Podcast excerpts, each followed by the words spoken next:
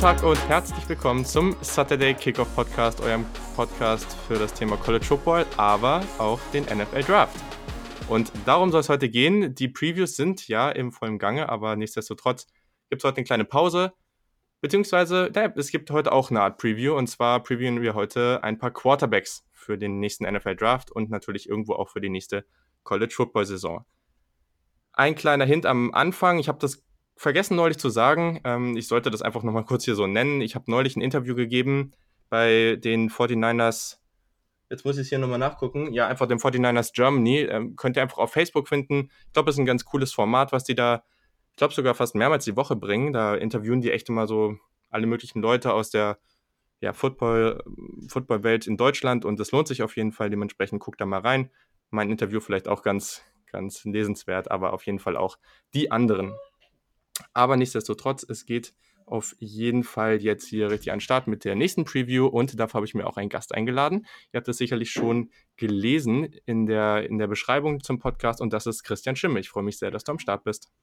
Herzlich gerne, einen wunderschönen guten Tag. Freue mich drauf. Sehr, sehr gut. Das freut mich natürlich auch, weil es einfach ein spaßiges Thema und ja, wir haben uns eben schon ein bisschen dazu ausgetauscht. Du kommst von derdraft.de, da macht ihr echt schon mittlerweile, ich weiß gar nicht seit wie vielen Jahren, seit einigen, ähm, wir haben die, ja, NFL Draft Content, sehr, sehr gut. voll tatsächlich. Also es war jetzt der fünfte, Richtig nice. fünfte Draft, der 14er waren der, den Roman und ich als erstes quasi ähm, dann auch mit einer Live-Coach begleitet haben. Das heißt, Sommer 13 sind ja. wir an den Start gegangen. Und tatsächlich der, der erste Draft, den ich wirklich ein bisschen intensiver verfolgt habe, war der 13er Draft. Und dann haben wir äh, habe ich im Sommer 13 eine, eine, dumme Idee gehabt und Roman hat nicht Nein gesagt und seitdem gibt es äh, derdraft.de. ähm, ja, mittlerweile mit sehr, sehr nice. und bei 200 Podcasts, die wir da aufgenommen haben. Primär dann auch wieder, ich will nicht ausschließen, dass im Sommer mal eine, eine Sonderfolge kommt, weil wir jetzt eben die 200 voll haben, das ist noch nicht ganz, ganz durch, aber primär dann wieder im Herbst und ähm, dann ja zur heißen Phase des NFL Drafts. Genau, das ist, das ist tatsächlich so der Background und beschäftigt mich und wie ich ja auch weiß, dich ähm, seit ein paar Jahren dann ganz intensiv, vor allen Dingen, nicht nur, mhm. aber vor allen Dingen dann auch im, ab Weihnachten bis, bis Mai fast. Definitiv. Ja, also kann ich nur empfehlen, auch wenn da jetzt vielleicht über den Sommer nicht so viel kommt, auf jeden Fall, ihr könnt die, die Jungs, also derdraft.de, könnt ihr überall auf allen gängigen Podcast-Formaten finden und genau, da einfach mal folgen und dann werdet ihr auch sehen, wenn dann der neueste Podcast rauskommt und lohnt sich auf jeden Fall, um einfach einen guten Überblick über die Class zu bekommen. Ja, höre ich schon seit Jahren und das äh, freut mich immer wieder, wenn, wenn ihr dann wieder loslegt. Also, an dieser Stelle, genau, ich habe noch eine Frage. So, ich habe das schon mit mehreren Leuten äh, über die Jahre diskutiert. Seid ihr euch ganz sicher, dass es der Draft heißt oder kann man auch die Draft sagen? Ähm, bin ich mir überhaupt nicht sicher. Ähm, tatsächlich. ähm, ich glaube, das ist tatsächlich ähm, Geschmacksfrage. Es war tatsächlich ähm, einer der ersten Namen, die mir einfach spontan in den Kopf gekommen ist. Ähm, ich habe mit D-Draft überhaupt keine Probleme. Das Draft klingt komisch, ähm, zumindest für mein Gehör. Ja, ich stimme zu. Das würde ich irgendwie rausnehmen. Ähm, aber das andere ist mir ehrlich gesagt ähm, völlig egal. Ähm, da wir jetzt, wie gesagt, so heißen, bleibe ich halt dann bei der Draft. Aber ob man das der oder die nennt, ist für mich verhältnismäßig egal. Dem Engländer sowieso oder dem Englischsprachigen. Ähm, ja, aber stimmt. Du, ich kann es dir, dir tatsächlich nicht sagen. Das ist mit, mit, sag ich mal, der Übersetzung von Artikeln äh, von Anglizismen oder von, von englischen Wörtern ja sowieso immer mitunter eine ganz spannende Geschichte. Aber ich bin da nicht festgelegt. Das stimmt. Das stimmt, ja. Nee, war auch immer mehr so eine ironische Diskussion, aber irgendwie mhm. geht es immer so hin und her, hin und her und ja, ich weiß gar nicht, ich hatte mir irgendwann mal gedacht, so ist es ja irgendwie, das ist ja eine Ziehung, also das irgendwie sowas, ne? Also wenn du es ins Deutsche übersetzt, Oder ne? Und das ist ja eher die, ja, ja. die Auswahl, ja. Die, ne? Aber ja, ist eigentlich, ist eigentlich auch total egal. Kann jeder so machen, wie er es cool findet. Genau. Aber ja, also wir haben uns ja eben schon vor dem Podcast ein bisschen unterhalten. Wie sieht es denn für dich gerade aus? Wie, wie stehst du dem Ganzen denn so gegenüber, dir jetzt schon Quarterbacks anzugucken, bevor wir überhaupt die letzte Saison gestartet haben, in der sie möglicherweise im College Football spielen? Also es ist die Ausnahme, weil ich einfach in aller Regel, so doof das klingt, nicht die Zeit dafür habe. Mhm. Ähm, da ich halt noch in verschiedenen anderen Projekten inklusive Studium und Arbeit und so involviert bin, aber vor allen Dingen im Moment halt viel Video schaue, das aber vor allen Dingen für die GFL, also für die höchste deutsche American Football Spielklasse, für die ich halt regelmäßig Spiele kommentiere und auch am Podcasten bin mit dem Kollegen Nicolas Martin. Von daher, ähm, ich stehe dem insofern positiv gegenüber, weil man normalerweise was lernt. Wenn man sie 20 oder wenn man sie ein Jahr vorher gesehen hat und dann sich das, das Tape aus der Senior Season oder aus der Junior Season dann, dann anschaut, das ist mit Sicherheit positiv.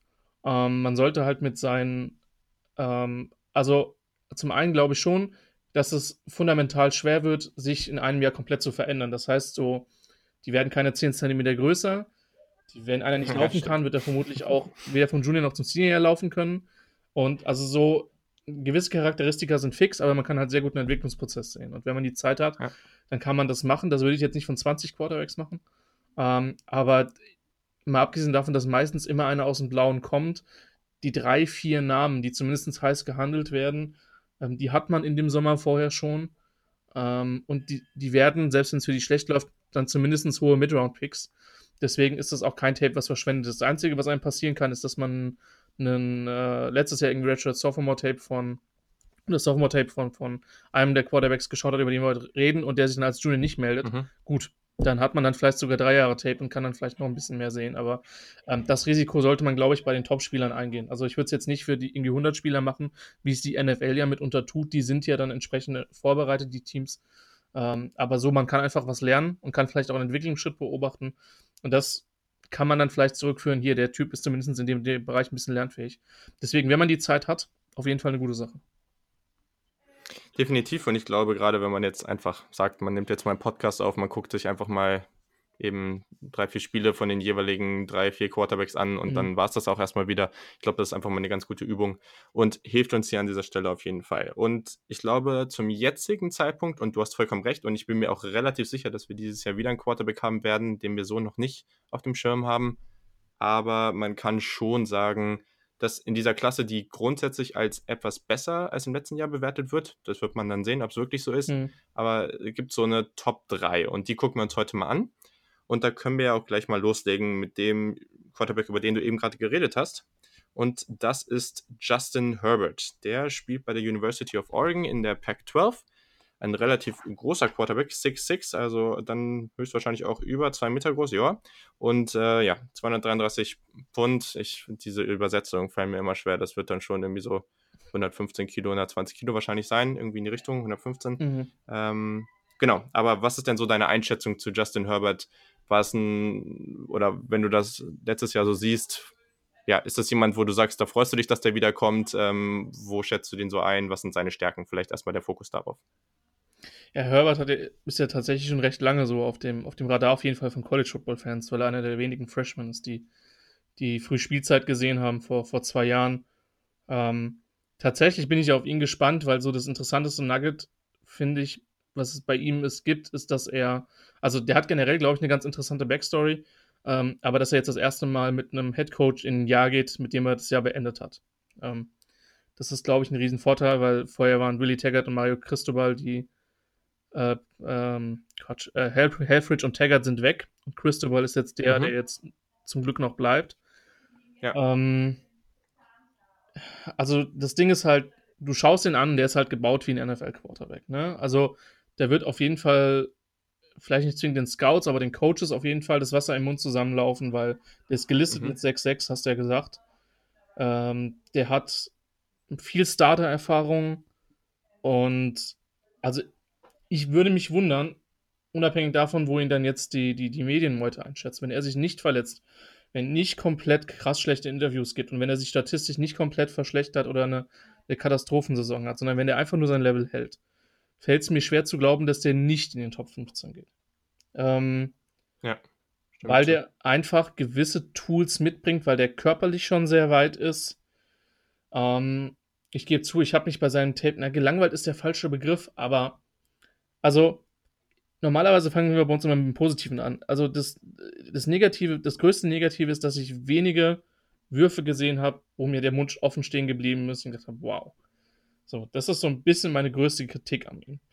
Ähm, und dass er halt, wie, wie, die anderen beiden auch, unter Druck nicht besonders gut ist ähm, und sich hin und wieder auf, äh, auf einen Receiver festlegt, was meistens äh, Mitchell war, die 13.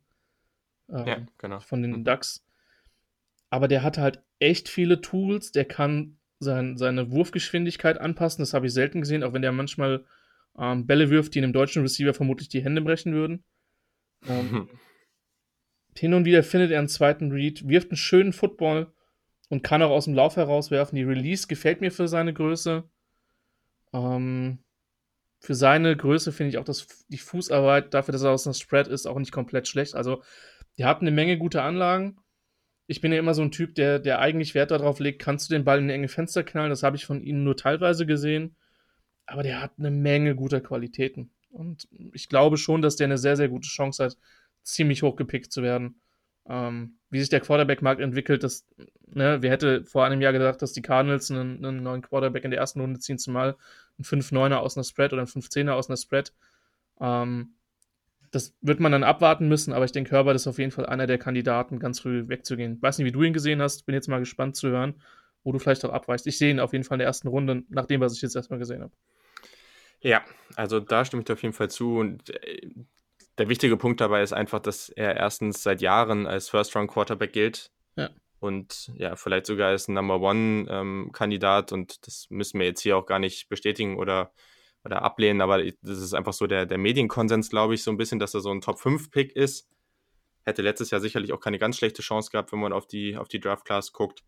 Ähm, also was, was mir da auch aufgefallen ist bei ihm, also bei, bei den meisten Sachen stimme ich auf jeden Fall zu und, und das ist auch wieder so ein typischer Fall in dieser Oregon Offense, in dieser wirklich, ja, schon extremen Spread, da sind halt diese engen Fenster auch einfach oft nicht da, ne? Also, mhm, ja. also in vielen Fällen sind einfach die, die, die Pässe, die er machen muss oder die, die er eben macht, dann eben auch zu Receivern, die eben relativ frei sind. Dann hat der, der Mitchell, den du eben schon angesprochen hast, der Receiver, der dieses Jahr nicht mehr dabei ist, auch einen guten Job gemacht, eben oft sehr, sehr gut freizukommen. Also, was auf jeden Fall aufgefallen ist, für seine Größe ist er echt ziemlich mobil. Also von den Quarterbacks, die wir, die, über die wir heute sprechen, sicherlich der mobilste. Ähm, oder würde ich jetzt mal so verargumentieren. Äh, sein Arm, er hat auf jeden Fall eine richtigen, richtige Kanone äh, als Arm, das muss man einfach so sagen.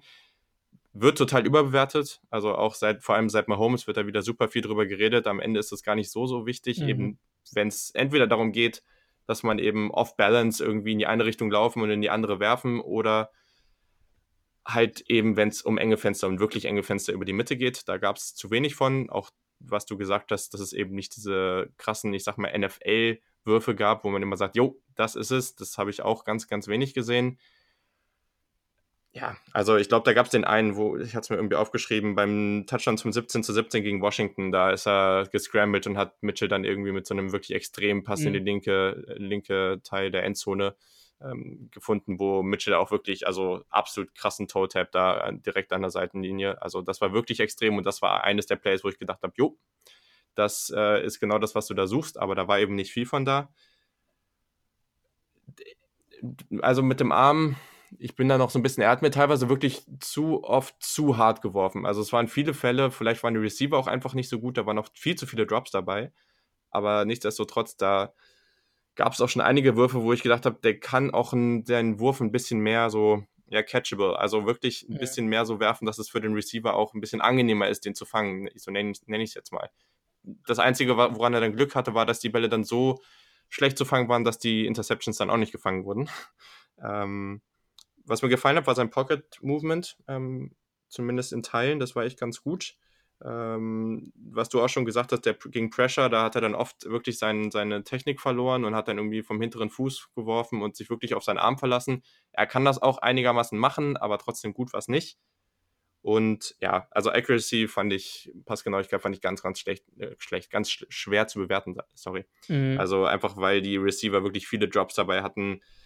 Ballplacement war teilweise gut, aber dann eben auch wieder inkonstant. Ähm, Im Lauf hat er ganz gut zu, geworfen und beim Decision Making war er eben oft zu fokussiert auf einen Mann, aber es waren sicherlich auch viele einfach vordefinierte Reads dabei. Dementsprechend ist das eben auch was, was in solchen Offensiven etwas schwer zu, zu untermauern ist. Aber ja, genau. Also ich glaube, wir sprechen hier schon über einen ziemlich spannenden Quarterback und vielleicht auch in der Offense oder in einem Team, das dieses Jahr ja schon für ein bisschen Aufschwung sorgen kann in der Pac-12. Wo würdest du denn gerne Verbesserungen sehen für nächstes Jahr? Also ich finde, er hat keinen katastrophalen Deep Ball, was, sein, was seine Accuracy betrifft, aber es fände fänd ich schon nett, wenn er da. Übrigens, die, die, nur weil es mir gerade kommt, die Kritik mit den, mit den er hat keine Würfe oder er hat keine NFL-Würfe oder in enge Fenster. Das war halt genau dieselbe Kritik, die ich beispielsweise, oder die meine größte Kritik an Mariota, die ich damals geäußert hatte. Ähm, das mhm. ist vielleicht eine Sache, auf die man hinweisen sollte. Das mag auch mal scheme-bedingt sein. Also ja. ähm, natürlich ist es das Ziel eines jeden Offensive Coordinators, dass der Quarterback einen weit offenen, äh, weit offene Pass, einen Passweg zum, zum Touchdown hat, in jedem Play im Idealfall. Oder ähm, zumindest, also, äh, ne, ist es schön, wenn du diese Würfe machen kannst aber ein Coordinator designt es vermutlich erstmal so, dass da ein bisschen mehr Platz ist. Ähm, einfach weil es einfacher ist. Ne? Ähm, also das ist, das ist so das Ding, er muss halt bei Druck, er muss unter Druck besser werden, ähm, weil er da einfach zum Teil zu spät ist, das zu spät wahrnimmt. Ähm, ja, und ich bin wirklich gespannt, wie das sich das auswirkt, dass er, dass er jetzt nicht mehr Mitchell hat. Ähm, ob er, ähm, ob er dann sich auf einen anderen fokussiert oder ob er den Ball ein bisschen mehr verteilt. Vielleicht war es auch von Oregon sehr gewollt, dass, dass Mitchell getargetet wird. Mhm. Das kann auch immer sein. Das ist halt immer so ein bisschen, also wir werden halt gerade bei Quarterbacks nie, ähm, nie alles wissen können, weil einfach, also das gilt für alle Positionen, aber vielleicht für Quarterbacks im Speziellen. Einfach weil vieles schematisch gewollt sind und der Quarterback das dann nur executed, was die Coaches entsprechend wollen. Und dann ist es immer schwierig, ihm das anzulasten. Aber prinzipiell, das größte Ding ist, dieses Verhalten bei Druck, Ballplacement fand ich auch inkonstant. Da ist die Frage, wie viel Potenzial da noch ist. Ähm, aber ansonsten, also ich, wenn er das Niveau hält und noch ein bisschen besser wird, dann hat er, glaube ich, echt eine gute Chance, ähm, ziemlich hoch gepickt zu werden. Dann hätte ich ihn auch vor, denke ich, sehr, sehr vielen Spielern aus, aus dieser Klasse gehabt. Also ähm, jetzt aus der, aus der 19er Klasse. Aber es ist, ist halt noch ein Jahr zu spielen, aber ja, ich denke, der hat schon Möglichkeiten, ein bisschen besser zu werden, aber die Anlagen sind schon echt gut. Also er ist halt deutlich, obwohl er so ein Toolsy-Guy ist mit seiner Größe, mit seinem Arm, ist es halt kein reiner Tools-Guy, sondern der kann halt auch, der kann mehr. So, das ist, glaube ich, erstmal mhm. das Entscheidende bei ihm. Ja, stimme ich zu. Okay, also ich glaube, da sind wir uns sehr einig und das wird auf jeden Fall spannend zu sehen. Äh, aber ja, am Ende ist es auf jeden Fall ein spannendes Prospekt. Ich glaube, wenn wir vielleicht nochmal so kurz sagen, was so potenzielle Schlüsselspiele sein werden, weil am Ende, klar, sind alle Spiele irgendwo wichtig, wenn man ihn evaluiert, aber ist natürlich auch trotzdem ganz cool, ihn gegen, gegen bestmögliche Teams zu sehen. Dann haben wir auf jeden Fall Woche 1 gleich gegen Auburn. Ja. Das ist auf jeden Fall gegen eine SEC-Defense schon mal ein ganz guter Test und da sehen wir gleich mal, was er so gemacht hat über den Sommer. Dann ja, Woche 4 at Stanford auch ganz spannend und dann natürlich äh, am 19. Oktober äh, muss man natürlich das Spiel bei Washington auch nochmal so einkringeln. Das sind, glaube ich, so die drei Partien, die da, die da ganz, ganz wichtig für ihn werden und wo viele Scouts hinschauen werden. Sehe ich genauso. Ja, mhm. also gerade Washington ist immer spannend, weil die eine, eine unfassbare ja. gute, unfassbar gute Defense in den letzten Jahren spielen, auch unfassbares Talent auch immer produziert haben. Man sieht es ja auch an den Picks in den letzten drei, vier Jahren ähm, unter Peterson. Ähm, ja, also das wird schon, aber auch das, auf das Woche 1 Matchup werde ich halt schauen, weil es auch echt eines der besten Spiele in Woche 1 ist. Mit ja, Oregon gegen Auburn. Ja. Ähm, kann man sich jetzt schon darauf freuen. Definitiv. also da gibt es in diesem, diesem Jahr eh in den ersten paar Wochen mal ein paar ganz, ganz coole Non-Conference-Schedule-Spiele. Da kann man sich echt drauf freuen. Aber genau, ich glaube, ein Team, was sehr unspektakuläre äh, Partien in den ersten Wochen im Non-Conference-Schedule hat, ist Alabama. Aber nichtsdestotrotz, allgemein ist das Team natürlich nicht unspektakulär. Hat, und das ist natürlich für den Quarterback auch ganz wichtig, vielleicht den besten Wide Receiver Core im ganzen Land. Also vier ja. wirklich exzellente Wide Receiver mit dem vielleicht besten von allen, Jerry Judy. Aber um den geht es an dieser Stelle nicht, sondern um Tua Tagovailoa, den Quarterback, ja, der damals für Jalen Hurts, der jetzt in Oklahoma spielt, übernommen hat, dann die Championship gewonnen hat. Jetzt dieses Jahr haben sie dann, ja, es war dieses Jahr, haben sie dann gegen Clemson verloren. Also, und äh, ja, das ist auch ein sehr, sehr spannender Spieler, der ebenfalls eigentlich seitdem er im College Football so richtig auf die große Bühne gekommen ist, als sehr, sehr hoher Pick gehalten wird. Es hieß ja auch irgendwie immer, dass äh, Miami und Co. da alle für Tour tanken und all diese Geschichten. Aber jetzt kann man natürlich mal gucken, ob sich das auch lohnen würde. Also, Christian, was ist denn so deine Meinung zu ihm? Er ist ein interessanter Spieler. Er ist ein, ein Hawaiianer, äh, Five-Star-Recruit. Ähm, ist jetzt mittlerweile spielt sein Bruder auch bei, bei Alabama auch ein Quarterback. Ja. Ähm, ich glaube, dass wir bei ihm ähnliche Diskussionen werden wie, hören werden wie bei Teddy Bridgewater. Ähm, einfach, mhm. weil Tour gelistet ist mit 6-1 zu 18. die Diskussion werden wir vielleicht nicht haben, wenn Kyler Murray nächstes Jahr MVP, oder die Saison MVP in der NFL wird. Was, glaube ich, bei den Cardinals echt schwierig werden dürfte. Ähm, nein, aber also, also wenn er das schafft, dann ziehe ich auf jeden Fall mehr als einen Hut. Ja. ja. Ähm, hatte schon mit leichten Verletzungsproblemen zu kämpfen. Also Sprained Knee und, und äh, am, am, am, Knöchel hat er ein bisschen was gehabt. Das hat man dann auch mitunter gemerkt. Ich weiß nicht, ob ich enttäuscht sein sollte. Also ich mag ihn sehr. Ähm, ich glaube, der hat eine sehr gute Chance, hochgepickt zu werden, aber ist jetzt auch nicht für mich das sichere geschnittene Brot als QB1, wie ihn viele Leute verkauft mhm. haben. Für mich zumindest. Ähm, herausstechendes Merkmal für mich ist tatsächlich, dass er, und das ist vermutlich auch also neben seiner Größe und seiner ganzen Physis der größte Unterschied auch zu Herbert, er ist ein Touch-Thrower. Ähm, das heißt, der legt die Bälle wirklich mitunter in den Lauf ähm, und nimmt immer relativ viel Luft unter dem Ball. Ähm, hat natürlich zum Teil unfassbare Spots, wo er die Bälle hinwirft. Also müssen wir nicht drüber reden. Ähm, ist offensichtlich ein guter Athlet. Die Release gefällt mir. Linkshänder sollte man vielleicht noch dazu sagen, ist in der NFL auch extrem ja. selten. Äh, ein Linkshänder als Quarterback, das hat ihm sein Vater so antrainiert. Äh, ich mag seine Fußarbeit in der Pocket. Ähm, seine Arm ist gut genug. Ob das viel mehr als gut genug ist, weiß ich nicht. Ähm, ja, also insgesamt wirklich jemand, der von seiner Präzision lebt, von seinen Playmaking-Skills, von seinem Movement in der Pocket. Negativ angelastet werden wird ihm definitiv der Size, also seine Größe, der könnte auch noch mal ein paar Pfund mehr drauf haben. Ähm, und er ist jetzt halt, also das muss man vielleicht dazu sagen, er ist einfach nicht der Athlet wie, wie, wie Jackson oder wie Murray. Ähm, er ist ein guter Läufer, aber er lebt da nicht von. So, er ist schon ein Pocket Quarterback. Und deswegen glaube ich, dass die Größe bei ihm schon eine Sache ist, die diskutiert werden wird. Ähm, zumal, wie gesagt, ein Quarterback wächst normalerweise in seinem Jahr dann nicht irgendwie 10 Zentimeter. Und das ist so ein bisschen, so ein bisschen auch jetzt die Kritik an der Stelle. Also, ähm, seine Bälle flattern zum Teil, gerade über größere Distanzen. Ähm, er wirft manchmal nur, wie gesagt, ich habe gesagt, mir gefällt sein Move in der Pocket, aber er wirft manchmal nur mit seinem Arm und seinem Oberkörper, aber nicht wirklich mit den, mit den Füßen, macht er mir zu wenig beim Wurf. Und ja, der Throwing Speed ist für mich tatsächlich ein, ein, kleines Fragezeichen, so, weil ich glaube, dass du in der, in der NFL einfach weniger Zeit hast. Und da bin ich gespannt, wie es ist. Und fett bei mir aufgeschrieben ist Panik unter Druck.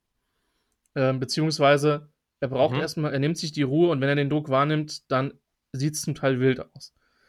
Aber von den, vom Talent her, von den Anlagen, von der Präzision her ist der schon echt gut. Aber für mich hat der von den drei, über die wir heute sprechen, so mit das größte Fenster an A, Potenzial, wo er besser werden kann und B, Sachen, die ihm echt negativ ausgelegt werden können und dafür, dafür sorgen können, dass er ein bisschen droppen könnte im Draft. Aber vom Talent her ist er vermutlich auch von den drei der, der Beste. Für mich. Ah, also sehr, sehr spannend auf jeden Fall. Also jetzt zu deinem letzten Punkt mit, den, mit dem Unterdruck stimmt auf jeden Fall. Und gerade, also er, er, hat schon eine gewisse Athletik, aber wenn er das dann, er hat oft schon echt lang gewartet und wenn der Druck dann kam, dann hat er oft auch nicht mehr die Athletik gehabt, um davon wegzukommen. Also mhm. Das hat man dann gerade auch gegen Georgia sehr stark gesehen. Und da halt auch echt stark gesehen, so wie er dann eben gegen Druck da teilweise Entscheidungen getroffen hat, die wirklich kritisch waren. Und das ist, glaube ich, mein größter Kritikpunkt, einfach, dass in diesen Partien, und er war halt auch verletzt, deswegen ist es so schwierig, oder deswegen ist die nächste Saison auch so wichtig. Aber das Ding ist einfach wirklich in den Partien gegen Clemson, gegen Georgia, das war, also es waren die großen Partien und da sah er wirklich nicht gut aus. Also da hat er wirklich das eine Mal, wo er dann da irgendwie in den Spin-Move geht und dann irgendwie kriegt er Druck und dann macht er einfach noch einen und wird von der anderen Seite gesackt mhm, oder ja. forciert den Ball da in die Endzone völlig über die Mitte und bekommt eine INT rein. Also all diese Geschichten, das sah echt nicht so gut aus. Aber okay, also grundsätzlich stimme ich eigentlich echt beim meisten zu. Also gerade Timing war oft echt gut. Ähm, auch bei Play Action sah das immer, immer ganz gut aus und hatte einfach sehr schnelle Entscheidungen getroffen. War sicherlich auch oft vordefiniert, aber das hat er einfach auch gut ausgeführt. Ähm, Arm Strength, klar, ist Durchschnitt, aber am Ende braucht er das auch nicht. Also sein Quarterback-Typ, da ist es mir persönlich nicht so wichtig. Mhm. Aber ja, hast du natürlich recht. Er, er, gewinnt natürlich mit seiner Passgenauigkeit. Ähm, das ist auch sehr, sehr gut. Man sagt, dass er vom, vom Leadership-Style und wirklich von, von seinem Command im Locker-Room und wie er auch das Spiel aufnimmt und so sehr, sehr gut sein soll. Also, dass das eine große Stärke von ihm sein soll. Das ist immer das Problem, weil am Ende ist, es das, ist das vielleicht das Allerwichtigste, aber für uns sehr, sehr schwer wahrzunehmen, einfach weil wir nicht da vor Ort sind. Und ja, also ich glaube, du hast schon, schon die meisten Sachen gesagt. Äh, das unter Druck, wie er sich da anstellt, das wird ganz, ganz entscheidend sein im nächsten Jahr. Und eine, eine Komponente, die es eben schwieriger macht, ihn, das einzuschätzen, wie gut er spielt, sind eben auch seine Receiver. Das muss man einfach sagen. Ja. Also er hat wirklich ungemeine Hilfe. Und das ist genauso zum Beispiel vor ein paar Jahren, als, als Baker Mayfield in seinem letzten Jahr war. Ich fand es so schwer, das einzuschätzen, weil er erstens gute Receiver hatte, aber seine Offensive Line einfach so, so gut war. Der stand da hinten immer und hatte irgendwie gefühlt 10 Sekunden Zeit und das wirklich andauernd. Und ich habe immer gedacht, ja, okay, das sieht jetzt alles super schön aus und das Oklahoma-Scheme, das liefert dir da irgendwie sauschnelle Receiver mit äh, sehr viel Raum drumherum und das, mhm. das ist alles ganz toll. Aber was passiert denn, wenn der mal richtig Druck bekommt? Und das, ja, fand ich da ganz schwierig und in dem Sinne bin ich mal gespannt, wie viel Hilfe er eben von seinen Receivern bekommt, was er vielleicht dann so schnell erstmal nicht mehr wieder hat. Aber klar, das sind jetzt einfach nur so Bedenken, die vielleicht auch gar nicht irgendwo aufkommen müssen. Ja, auch hier wird es wieder ganz, ganz wichtig zu sein, eben wie er in den großen Spielen spielt, weil das war im letzten Jahr wirklich kritisch. Und da muss er dieses Jahr für mich zumindest mehr zeigen. Das ist am Anfang überhaupt kein Problem, weil die ersten vier Spiele gegen Duke, New Mexico State, South Carolina und Southern Mississippi einfach. Was macht Alabama da? Keine Ahnung. Ja, South Carolina wird nicht komplett schlecht sein, aber die anderen Spiele werden ja, okay, das stimmt. sein. So. Also, aber die anderen, also. Ja. ja. aber das ist halt so, wir grooven uns halt ein für die harte SEC-Schedule. ja, das stimmt auch wieder. Und äh, ja, Non-Conference Schedule von, von SEC-Teams könnte man sehr, sehr lange drüber reden. Aber ja, will man sich vermutlich nicht viele ja. Freunde machen da unten. Das stimmt, ja. Aber genau, auf jeden Fall hat man trotzdem natürlich ein paar harte Spiele. Das ist einmal 12. Oktober bei Texas AM. Dann hat man am 9. November spielt man LSU und am 30. November spielt man bei Auburn das ist auf jeden Fall. Es gibt echt einige Teams, die dann schon noch einen deutlich schwierigeren Schedule haben als Alabama, aber ich glaube, die Partien sollten einem trotzdem helfen. Und am Ende, wenn alles gut läuft, dann sieht man sie ja in der SEC Championship dann auch höchstwahrscheinlich gegen Teams wie Georgia oder Florida auch nochmal. Also es wird dann auch nochmal helfen. Und ja, aber ich glaube, es ist auf jeden Fall ein sehr, sehr spannender Quarterback, aber auch da, es muss schon noch einiges kommen. Also ich glaube, nach den ersten beiden Quarterbacks sind wir uns relativ einig dass auch wenn viele diese Klasse sehr, sehr, sehr, sehr gut ansehen, dass wir jetzt noch nicht sagen, hm, ja, da ist auf jeden Fall so ein ganz klares Nummer 1 Talent dabei. Bisher auf jeden Fall nicht, oder? Also es sind natürlich Tour und, und Herbert sind die beiden dicken Namen. Tatsächlich über denjenigen, über den wir jetzt noch als drittes sprechen, das ist tatsächlich meine positive Überraschung. Ähm, aber wer der Draft.de gehört hat, weiß, dass ich eine Schwäche für Leute mit durch bestenfalls durchschnittlichen Arm und gutem Ballplacement habe oder schnellen Release. Von daher tappe ich da vermutlich wieder in die in Christian Schimmels Quarterback-Falle. Ähm, ja, also das, deswegen, das, was ich gesehen habe, hat mir jetzt sehr gut gefallen vom nächsten Spieler. Es gibt halt ein paar spannende Namen, ähm, aber tatsächlich im, im, öffentlichen Diskurs ist es für mich auch Tour und dann ist es Herbert und dann kommt der Rest. Ähm, deswegen bin ich gespannt, wie der sich dann entsprechend weiterentwickelt und welche Namen da noch aufploppen werden. Ja gut, okay. Also, du hast es jetzt schon angesprochen. Dann lass uns doch gleich mal loslegen äh, mit dem dritten Quarterback im Bunde. Und das ist kein geringer als Jake Fromm von den Georgia Bulldogs, über die, oder die ich ja eben schon kurz angesprochen habe. Ja. Ja, das ist auf jeden Fall, der ist, äh, der ist Junior, der ist, jetzt lass mich gucken, hier 6'2, 220, also 1,88, ungefähr 99 Kilo. Und ja, der hat gestartet seit seinem Freshman Year und das sah bisher eigentlich ganz gut aus. Und jetzt darfst du mal erzählen, warum du den so toll findest und warum er nächstes Jahr denn der Nummer 1 Pick wird. Also diesen, diesen schönen Satz, den ich in einem, Sports Illustrated Artikel gelesen habe, ist, er hat dafür gesorgt, dass der neue Quarterback von Ohio State nicht gespielt hat. Den, den, den Fields, den alle spielen sehen wollten. da freue ich mich sehr drüber. Ja, das ja. wird, glaube ich, das wird, glaube ich, gut werden in der ähm, ich weiß, dass du ja durchaus eine gewisse Kritik an der, an der Offense der Buckeyes übst. Ähm, ist die Frage, wie sich das jetzt verändert, aber das könnte in der Offense echt spannend werden. Ähm, ist ja. allerdings dann Name für, für 2021, wenn mich nicht alles täuscht, oder könnte der schon genau. 2020? Ja. Nee, nee, könnte er nicht. Ja. Ähm, ja, zurück zu From. Also, wie gesagt, der hat dafür gesorgt, dass, äh, dass er geht. Er hat eigentlich dafür gesorgt, dass zwei Quarterbacks gehen, denn, denn Jacob Eason ähm, auch ein recht hoher Recruit, der mhm. mal angefangen hat. Der ist jetzt äh, ja bei der University of Washington. Das heißt, wir werden dann vermutlich auch das Quarterback-Matchup Herbert äh, für, für Oregon und äh, Eason für, für Washington ähm, dann sehen, sofern er dann einen Starter-Spot gewinnt. Ich habe es eben schon so ein bisschen angedeutet. Ähm, ist so Ah, West Coast Quarterback klingt so schlecht. Das ist, das ist so eine blöde Beschreibung, aber also ich liebe seine Release. So, ich liebe wirklich seine Release. Die ist schnell, die ist natürlich, der hat gute Mechanics, ähm, der ist sehr erfahren, der hat letztes Jahr 67% seiner Pässe angebracht mit, mit 30 Touchdowns und 6 Picks und ja, er hatte viel Hilfe und ja, diese Georgia O-Line war gut. Ähm, und äh, auch was er logischerweise im Laufspiel hatte, war, war, war klasse und davon lebst du als Quarterback natürlich auch. Und das hat ihm natürlich auch geholfen, gut aus, auszusehen. Auch wenn ich mir bewusst bei ihm jetzt tatsächlich ähm, zwei der drei Losses von, von Georgia auch angeschaut habe, mit dem LSU-Spiel und dem, dem Alabama-Spiel, wo er auch durchaus Probleme mhm. hatte.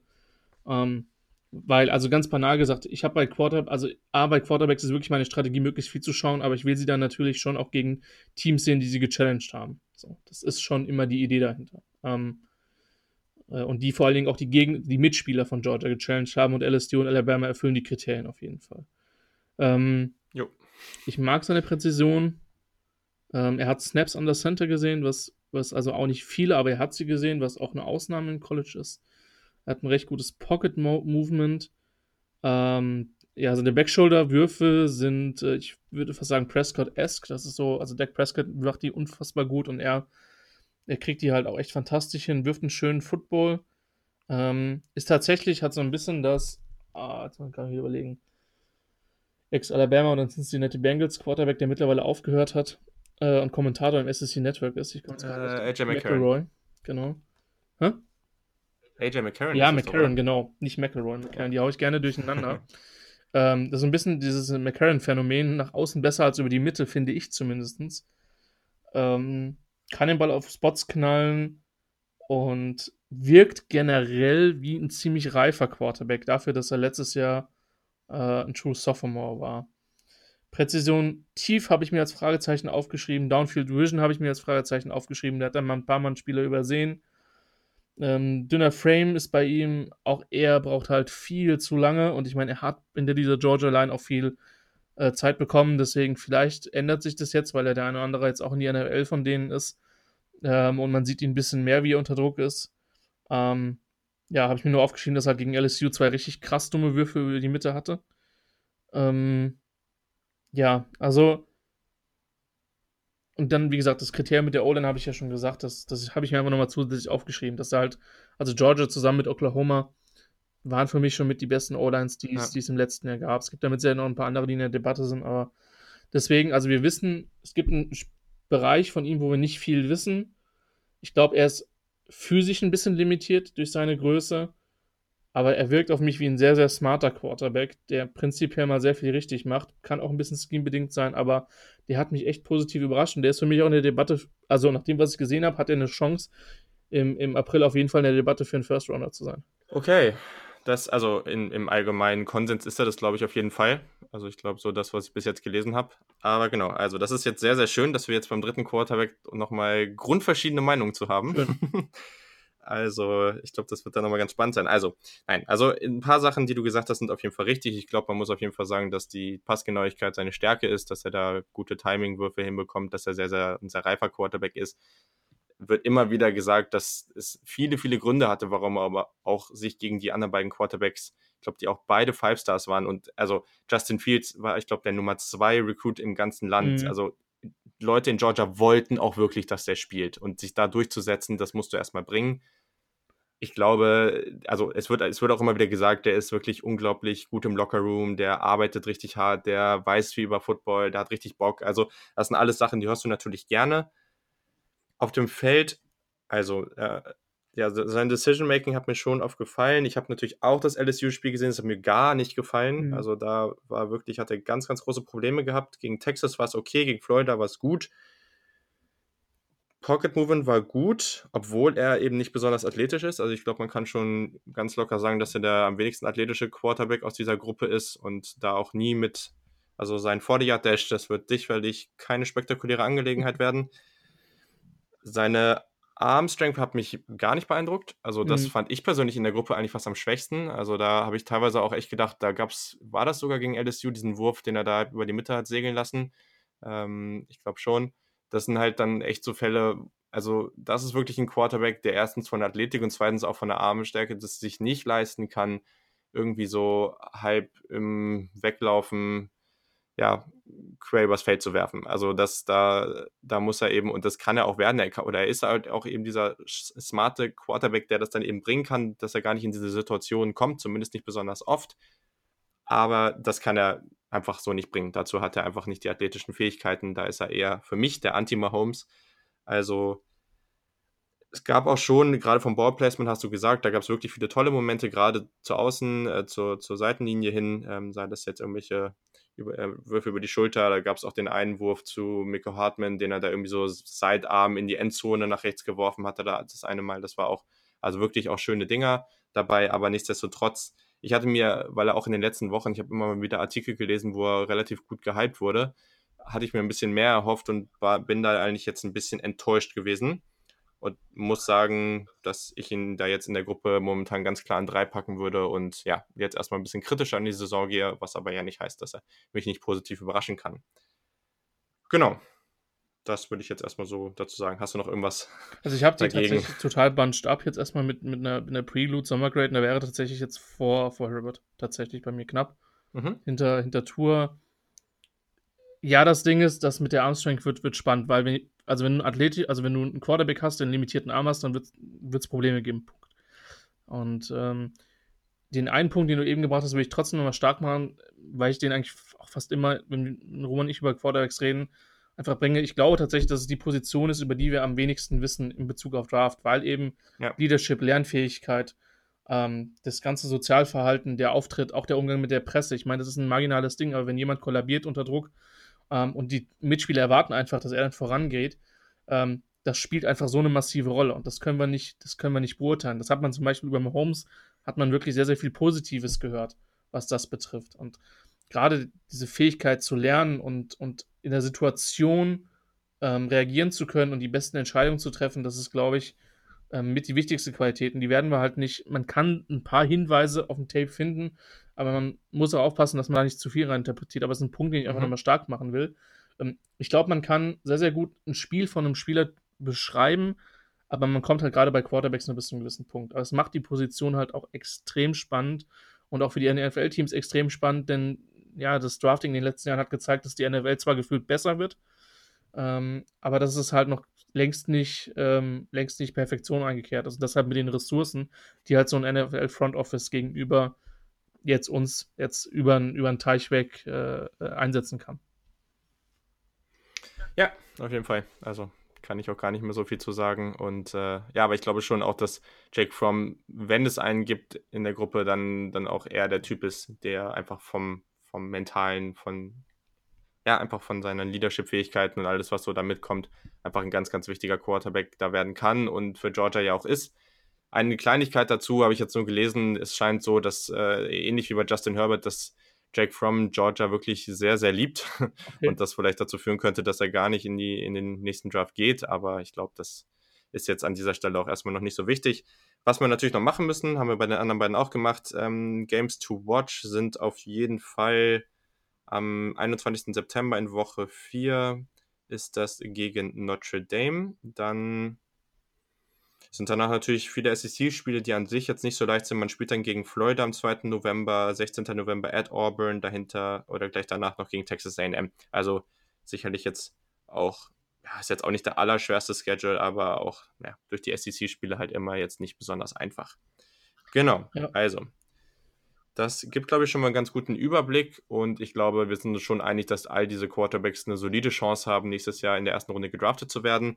Ich hatte mir jetzt gedacht, dass es vielleicht schon nochmal ganz spannend ist, einen anderen Quarterback, jeder von uns zu nennen, egal ob man ihn nur kurz in den Raum schmeißt oder nochmal zwei Worte dazu sagt, der vielleicht, dem vielleicht noch nicht so viele auf dem Radar haben und der vielleicht nochmal ganz spannend sein könnte, auf den wir uns persönlich freuen, irgendwie in die Richtung. Wer würde dir da denn so einfallen?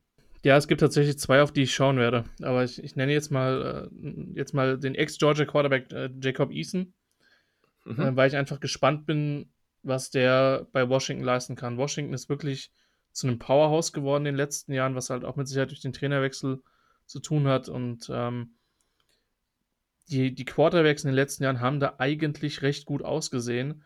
Und du hast es ja auch gesagt, das war auch ein mega hoher Recruit, der ist dann verdrängt worden von From. Er hat für mich jetzt auch nicht katastrophal schlecht gespielt, aber From hat es halt einfach besser gemacht und das ist jemand, auf den ich schauen werde.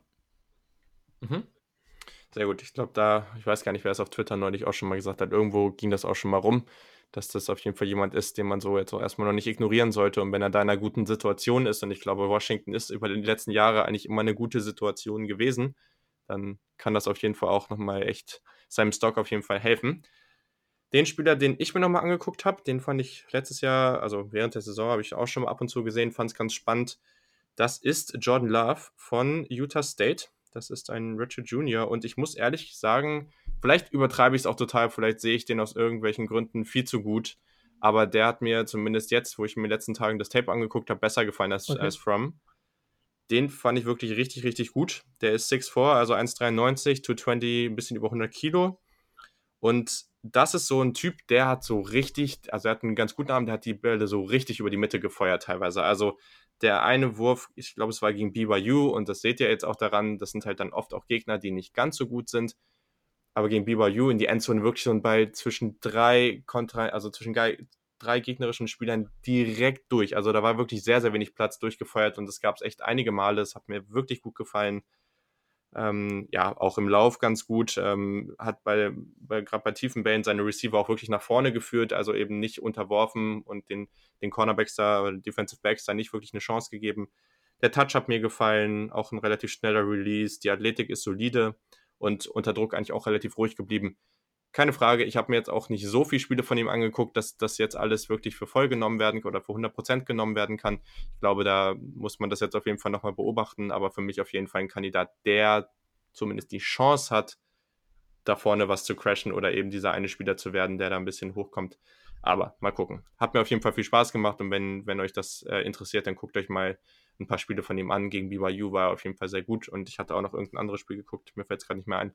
Aber genau, also auf jeden Fall ein sehr, sehr spannender Quarterback mit guten Maßen und Utah State, also ich hatte sogar schon mal gesehen, ich weiß gerade nicht mehr, wer es war, es hat mir sogar schon mal ein deutscher Utah State-Fan geschrieben, das fand ich sehr beeindruckend, aber der war da, glaube ich, im Auslandssemester, also das äh, ist dann, glaube ich, schon so die eine Möglichkeit, wie man Utah State-Fan in Deutschland wird, aber genau, vielleicht führt oder führt es ja durch Jordan Love dazu, dass noch ein paar andere Leute mal ganz gerne bei den bei Utah State einschalten. Ja, genau. An der Stelle war es dann auch schon. Christian, du hast auf jeden Fall nochmal die Chance, hier ein bisschen Werbung zu machen für all das, was du momentan machst. Ähm, kannst du vielleicht erzählen, vielleicht plant ihr mit der Draft.de irgendwann mal wieder was, ähm, wie es dann oder wie ihr eure Planung so vorseht und natürlich GFL und was du sonst so machst. Ja, ich versuche es mal halbwegs kurz zu machen. Also wer tatsächlich wissen will, was ich mache, der folgt mir am besten auf Twitter. Chris5sh ähm, ist da der, der Nick. Ja. Das ist tatsächlich am einfachsten. Ähm, der Draft.de müssen wir tatsächlich gucken, ob wir im Sommer was, was hinkriegen. Ähm, ähm, werden wir mal schauen, werden wir auf jeden Fall auf, auf unserer Facebook-Seite dann entsprechend veröffentlichen oder eben über den Twitter-Kanal, über mich oder über den Edmar Schemiss, das ist der Roman, der das mit mir zusammen macht. Und ja, ähm, 365 Tage Football im Jahr ist möglich, ist nicht zwingend zu empfehlen. Ähm, Habe ich aber tatsächlich, weil NFL und dann Draft und dann dieses Jahr war es so, dass das Eröffnungsspiel der, der GFL äh, am dritten Tag des NFL Drafts gewesen ist. Ähm, Stimmt. Das war, ja, es war, ich war ganz, sorry Marburg, aber ich war ganz froh, dass das irgendwie dann im dritten Viertel entschieden war. Ähm, also genau, man wird mich noch mehrfach in, in Marburg hören, äh, vielleicht auch nochmal in Frankfurt und hoffentlich auch sehen beim, beim Germ Bowl, der dieses Jahr äh, am 12. Oktober in Frankfurt sein wird. Ähm, genau, also das sind so irgendwie die großen Dinge und natürlich dann hin und wieder auch bei Sport 360 mit ähm, ja, Beiträgen zur GFL und äh, ja, und dann im, im Oktober dann vielleicht auch wieder, stehen dann auch wieder die Sofa-Quarterbacks in der Fall. Also es ist einiges zu tun. Wie gesagt, über einen Twitter-Account ist es, ist es am besten. Würde mich natürlich freuen, wenn man den ein oder anderen mal in einem GFL-Stadion sieht und dann auch mal ein paar Worte miteinander wechselt. Und gerade wenn man sich vielleicht über Internetbekanntschaften kennt mit dem, mit dem äh, Jan Wegwert, dem Gianni Janzetti, ähm, habe ich das äh, tatsächlich letztes Jahr geschafft. Ähm, beim, beim German Bowl. Ach, cool, nice. Ähm, und äh, das ist, also das freut mich dann immer, wenn man dann auch mal die, die Gesichter zu den Accounts sieht ähm, und die Menschen ein bisschen kennenlernt. Von daher, das ist meine Empfehlung. Und ansonsten bedanke ich mich einfach nur, dass ich äh, dabei sein konnte und wieder mal wieder über Football quatschen konnte. Das ist immer eine Sache, die mir Spaß macht. Und freue mich natürlich sehr, dass es jetzt äh, mit dir hier, mit, mit dem Podcast, eine, eine, weitere gute Möglichkeit gibt. Auch speziell mit Fokus auf das College Game, sich da zu informieren, denn es ist einfach eine hochspannende Geschichte. Und ich freue mich schon wieder sehr, wenn es losgeht. Ja, vielen Dank an dich auf jeden Fall auch an dieser Stelle. Äh, und Danke für die netten Worte. Das auf jeden Fall, äh, ja, macht auf jeden Fall auch sehr viel Spaß. Und genau, an der Stelle schon mal, auch wenn es noch irre lang hin ist, aber jedes Jahr wieder sehr, sehr cool. Der Draft.de macht zum Draft eben diese, diese Live-Schalte. Die könnt ihr dann über, äh, ja, über YouTube verfolgen. Das ist eigentlich immer wieder cool. Und ja, wahrscheinlich auch der Punkt, wo, wo, du all die Internetbekanntschaften, wie du es eben so nett genannt hast, äh, am, am ehesten richtig kennenlernen durftest, weil man sehr viele Stunden miteinander verbracht hat. ähm, aber genau, also das äh, wird dann auch höchstwahrscheinlich wieder dann im April ist es dann wahrscheinlich soweit ähm, wieder, wieder vonstatten gehen. Sehr, sehr cool. Also genau, folgt den beiden einfach, dann werdet ihr alles dazu mitbekommen. Einfach sehr, sehr cooler Draft-Content und sonst ab in die GFL-Stadien. Da gibt es sicherlich, oder gibt es nicht nur sicherlich, gibt es definitiv auch sehr guten Football, sehr guten deutschen Football. Und ja, also. Dann nochmal vielen Dank. Ähm, hier geht es dann nächste Woche weiter mit der Preview zum vierten Team in, in, in meiner Top 25 äh, oder meiner Top 5 an der Stelle. Das ist dann höchstwahrscheinlich sogar mit dem Jan. Ähm, das kann ich hier an der Stelle schon mal spoilern. Das Team natürlich noch nicht. Und sonst wünsche ich euch an dieser Stelle natürlich dann erstmal ein schönes Wochenende und bis zum nächsten Mal.